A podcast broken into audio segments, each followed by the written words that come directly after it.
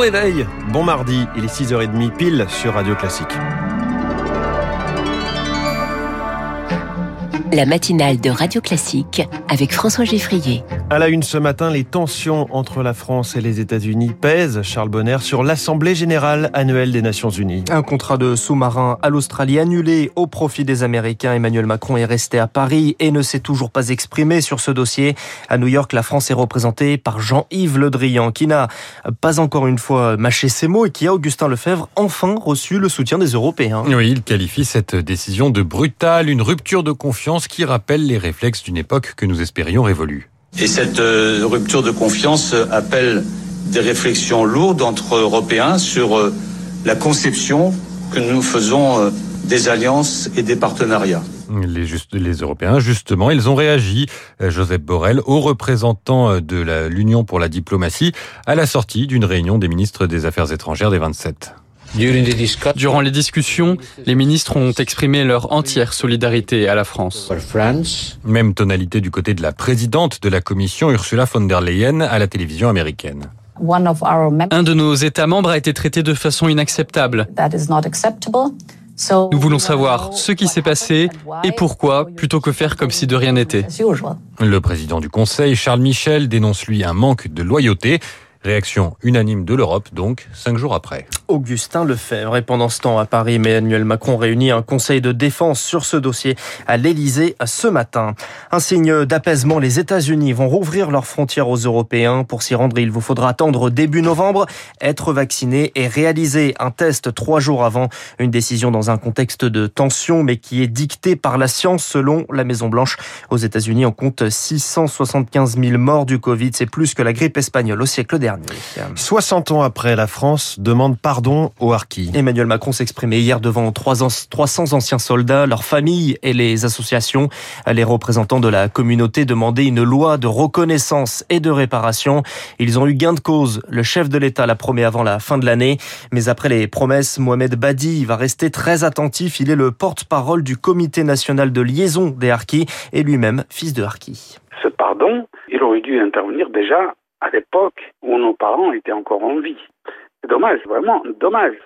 D'autre part, s'agissant de cette fameuse loi pour la reconnaissance et la réparation, je voudrais savoir tout simplement qu'est-ce qui va être mis dans cette loi? Est-ce qu'on va reconnaître qu'on les a abandonnés volontairement? Si on ne reconnaît pas le désarmement et l'abandon volontaire, cette loi n'a même pas lieu d'exister, quoi. Propos recueillis par Victoire Fort.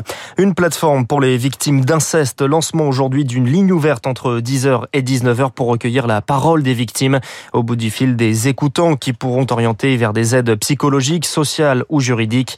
La ligne 0805 802 804 joignable en métropole. Un autre numéro est ouvert pour les Outre-mer. C'était il y a 20 ans, jour pour jour, la plus grave catastrophe industrielle en France depuis 1945, l'explosion de l'usine AZF Ce 21 septembre 2001, il est 10h17 quand la déflagration se fait entendre dans un rayon de 80 km.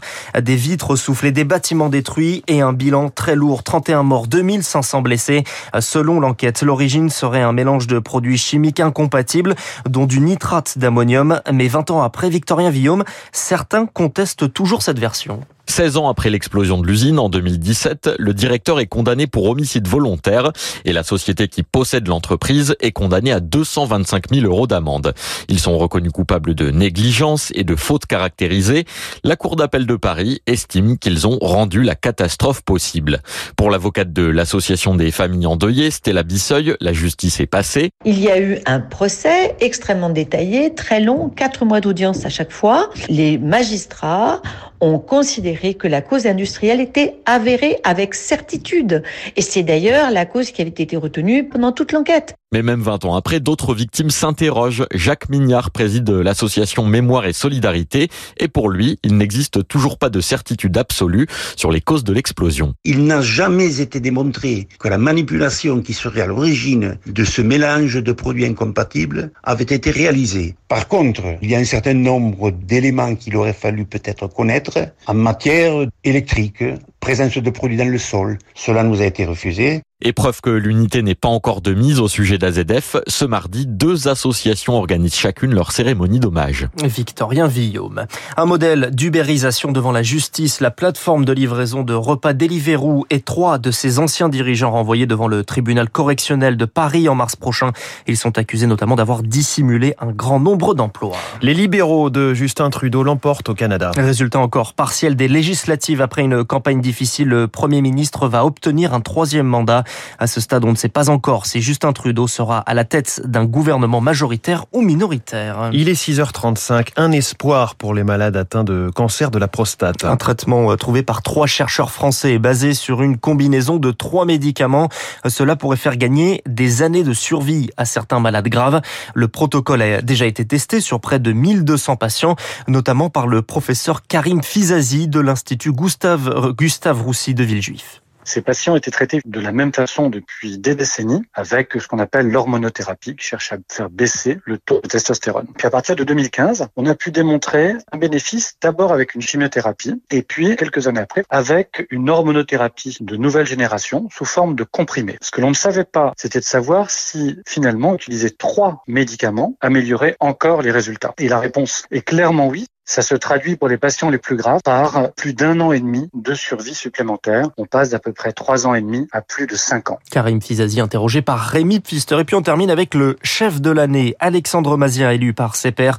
En début d'année, l'ancien basketteur a décroché la troisième étoile au Michelin pour son restaurant AM à Marseille. Voilà qui nous met en appétit. C'était le 6h30 de Radio Classique, signé Charles Bonner. Prochain journal à 7h avec lui.